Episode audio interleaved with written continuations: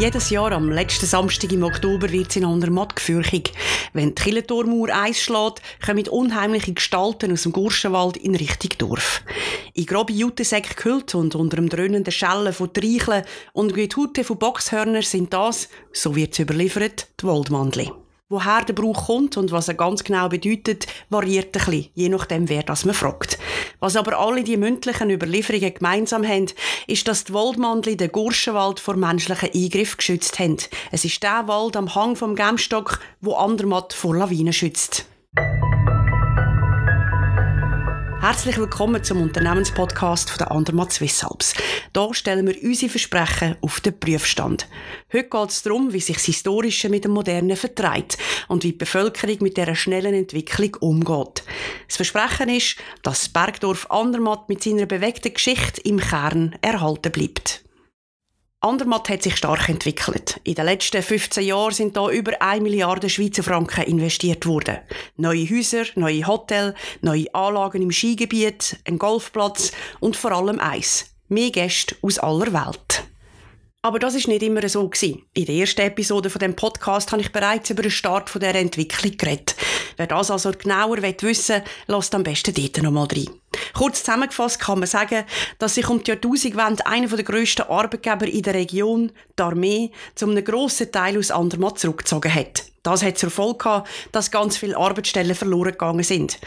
Die Zeit war nicht einfach für die Einheimischen. Ich habe ein bisschen umgelost, wie das Leben dazu mal war. Der wahrscheinlich bekannteste Andermatter ist der Bernhard Russi. Vielleicht haben sogar einige Schweizerinnen und Schweizer erst dann das erste Mal bewusst von dem Bergdorf Andermatt gehört, wo der Bernhard Russi 1972 in Sapporo den Sieg heimgebracht hat.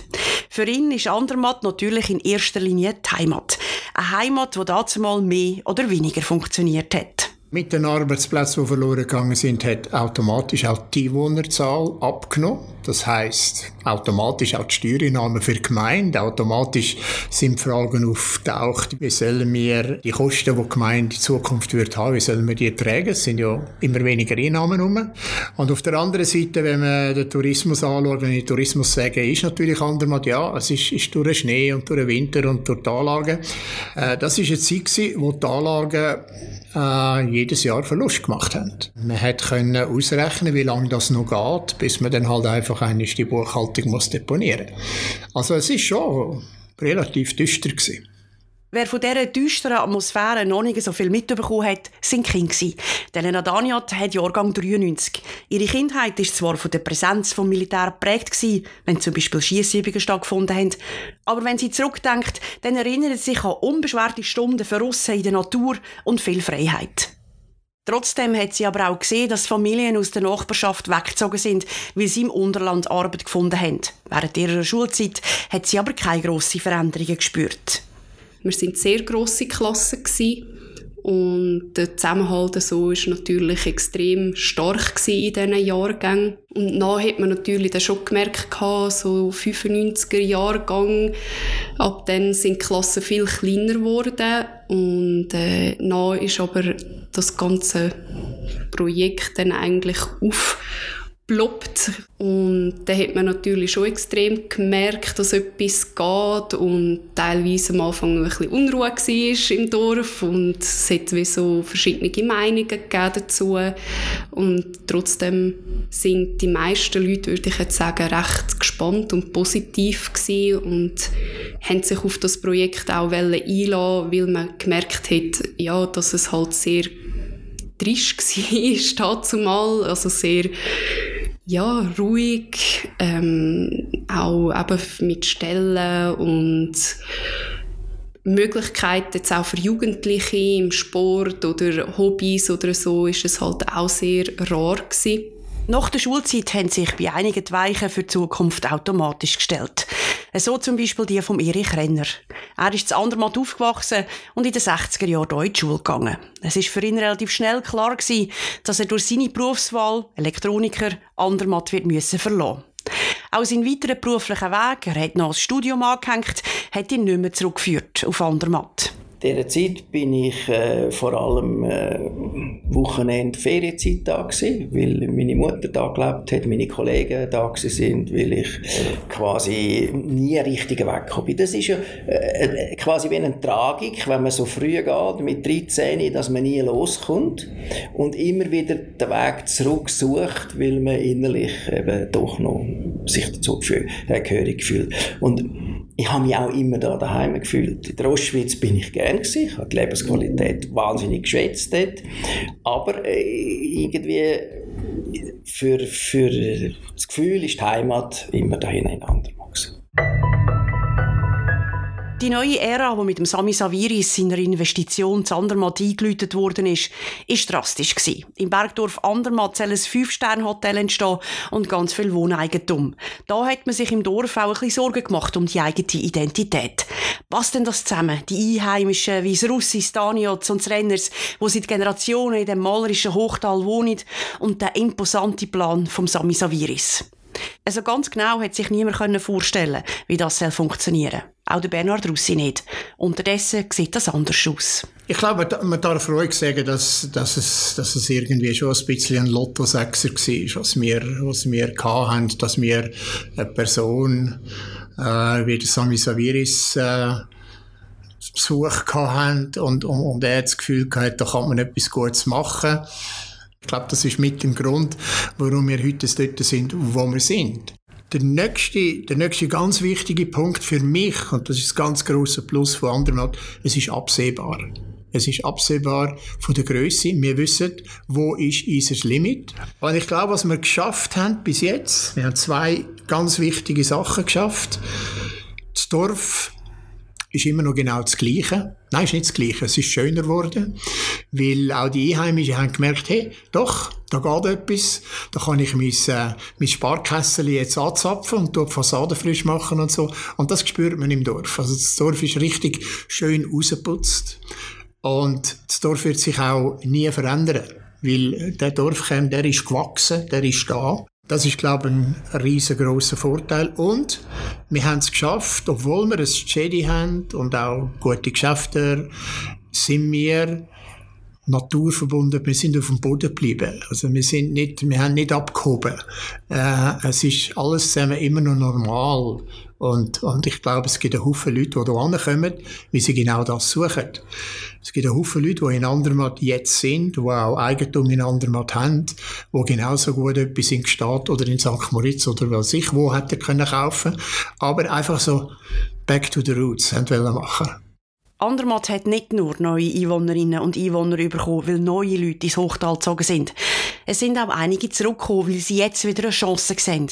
Auch Elena Daniot. Ja, das hat sich noch schon verändert, hat man gemerkt. Es hat natürlich auch viel Zeit gebraucht, bis man das ein bisschen gemerkt hat, dass man auch eine Zukunft kann haben hier oben, wenn man länger hier oben bleiben oder Familie gründen. Jetzt äh, bin ich auch wieder zurückgekommen. Ich bin auch ein paar Jahre nicht wohnhaft da oben, aber immer wieder rum an den Wochenenden, an Partys oder Events, die stattgefunden haben und so hat man das ganze Wachstum von Andermatt auch ein bisschen von außen und gleich als Einheimischer mitbekommen.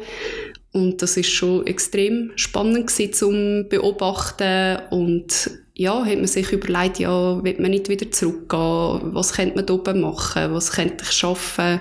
Für mich ist es jetzt wirklich sehr gut gewesen. Ich habe eine Stelle im Tourismusbüro gefunden, wo mich sehr erfüllt. Das ist sehr abwechslungsreich. Man ist ein Teil von der Entwicklung. Man kann mitschaffen, man kann es mitentwickeln und Gäste abholen und ja, das ist sehr eine spannende, erfüllende Aufgabe, wo ich da hat finden und auch wieder da zu wohnen mit allen Veränderungen, die stattgefunden haben, ist nach wie vor ein riesen Mehrwert. Und was ich auch nach wie vor empfinde, ist, dass es gleich sehr naturverbunden ist und dass die Leute eigentlich da sehr drauf schauen und ihnen das auch sehr wichtig ist, dass das nach wie vor so erhalten bleibt. Bin gespannt, wie es weitergeht. Freue mich auf alles, was noch kommt. Ja. Mit den neuen Bewohnerinnen und Bewohnern und den Einheimischen ist Leben zurückgekommen auf Andermatt. Auf einmal sind nicht mehr nur 25 Waldmandli aus dem Gurschenwald gekommen, sondern 100. Und dann gibt es noch eine Tradition, was dazu mal schon seit manchem Jahr nicht mehr gegeben hat und jetzt wieder ins Leben zurückgerufen worden ist. Das Birrenwegrennen. Seit jetzt gut zehn Jahren findet diese Urschner Tradition wieder statt, und zwar immer am Fasnachtssonntag. Alle Kinder bis sieben können auf Ski mitmachen oder auf dem Schlitten. Der wird dann natürlich von einem sportlichen Elternteil gezogen. Sie müssen einfach eine Strecke bei der Gemstockbahn überwinden und im Ziel gibt es für alle ein Birrenwecken. Der Erich Renner ist nach fast sechs Jahrzehnten wieder in seine Heimat zurückgekehrt. Das ist nicht immer so geplant gewesen. Nein, überhaupt nicht. Das hat sich eben erst gegeben durch die Konstellation, dass äh, in der Diskussion mit unseren Kindern wir gemerkt haben, dass sie eigentlich würden schätzen, wenn sie da quasi äh, das Daheim wieder hätten in Andermatt. Wenn nicht die Aufschwungphase gekommen wäre, hätten wir wahrscheinlich nicht den Entscheid getroffen, wieder richtig auf Andermatt zu kommen, die Schriften auf Andermatt. Wenn ich das rückblickend anschaue, wären wir dann wahrscheinlich in der Ostschweiz geblieben. Obwohl er die meiste Zeit von seinem Erwachsenenleben nicht zu Andermatt verbracht hat, ist er immer verbunden mit seiner Heimat. Nach seiner Rückkehr ist es dann auch klar für ihn, dass er sich im Dorf engagiert. Heute ist er Gemeinderat. Andermatt hat eine bewegte Geschichte. Es hat einige Auf- und Abgegeben. Durch die aktuelle Entwicklung haben die neuen und bestehenden Einwohnerinnen und Einwohner Traditionen wieder aufleben lassen und haben angefangen, neue zu entwickeln. Zum Beispiel gibt es seit 2014 einen Weihnachtsmarkt. Es sind Angebote entstanden, die sich vor ein paar Jahren noch niemand hätte vorstellen können. Wie zum Beispiel der Art Trail der Rüss entlang. Die Skulpturen begeistern nicht nur die Einheimischen, sondern auch Gäste. Andermatt hat seinen Ursprung und seinen rauen Charme können bewahren mit dem Weiterführen und Aufleben von alten Traditionen und in der Offenheit für neue Traditionen. Dazu möchte ich gerne Erich Renner das letzte Wort geben. Ein ganz ein wichtiger Moment war, als ich im Konzertsaal gesessen bin, das Konzert gelost habe und plötzlich der Gedanke kam, das ist ja jetzt Andermatt. Ich muss nicht mehr St. Gallen in der Tonhalle sein, ich muss nicht auf Zürich gehen, ich muss nicht in Luzern im KKL sein, ich kann es Andermatt in dieser Konzerthalle Musik auf dem Niveau erleben und habe müssen sagen, habe eine richtige innere grosse Freude gehabt und müssen sagen, das ist jetzt auch Andermatt. Eine herrliche Sache. So. Das war es vom Unternehmenspodcast von der Andermatt Swiss Alps für heute. Hier stellen wir unsere Versprechen auf den Prüfstand. Wenn ihr interessiert sind zu erfahren, wie sich die Destination im Herzen der Schweiz weiterentwickelt und was für spannende Geschichten wir zu erzählen haben, dann abonniert uns. Ihr könnt uns auch eine Bewertung da wenn euch gefallen hat, was ihr gehört habt. Wenn es ein Thema gibt, das euch speziell interessiert, schreibt das in die Kommentare oder macht ein E-Mail an podcast.andermatt swissalps.ch. Wir freuen uns auf eure Inputs. In der nächsten Folge geht es um unser Geschäftsjahr 2022. Es wird also ein bisschen zahlenlastig. Aber welches Versprechen, das wir eingelöst haben, das verrate ich euch dann erst in einem Monat. Für heute verabschiede ich mich. Ich freue mich aber schon, wenn ihr auch das nächste Mal wieder mit dabei seid. Bye bye.